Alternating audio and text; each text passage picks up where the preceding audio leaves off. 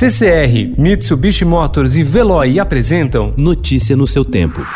Metrópole.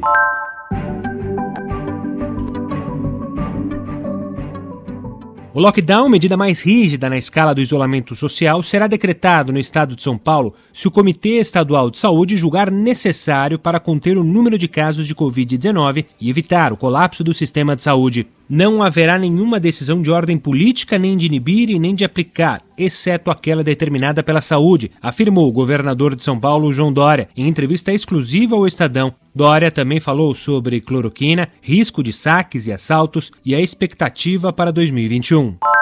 Em dois meses, o total de mortes registradas por coronavírus no Brasil saiu de zero para 16.118, sendo que 485 foram relatadas nas últimas 24 horas. Os dados foram divulgados ontem pelo Ministério da Saúde.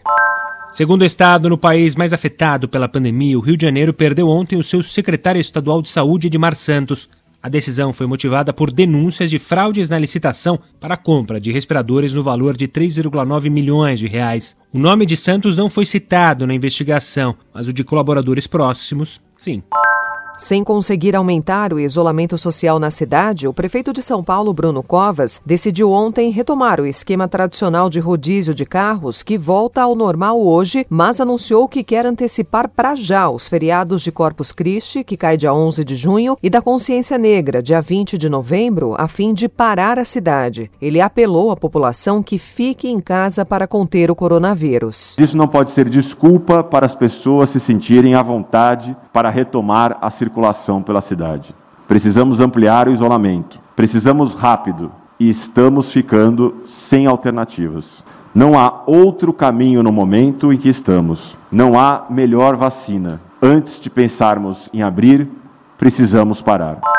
Interlocutores próximos ao prefeito Bruno Covas e ao governador João Dória enxergaram nas falas de Covas de ontem uma forma de pressionar o governador para que ele adote o lockdown. A medida está sendo analisada pelo Comitê de Saúde criado pelo governo do estado para o combate do coronavírus.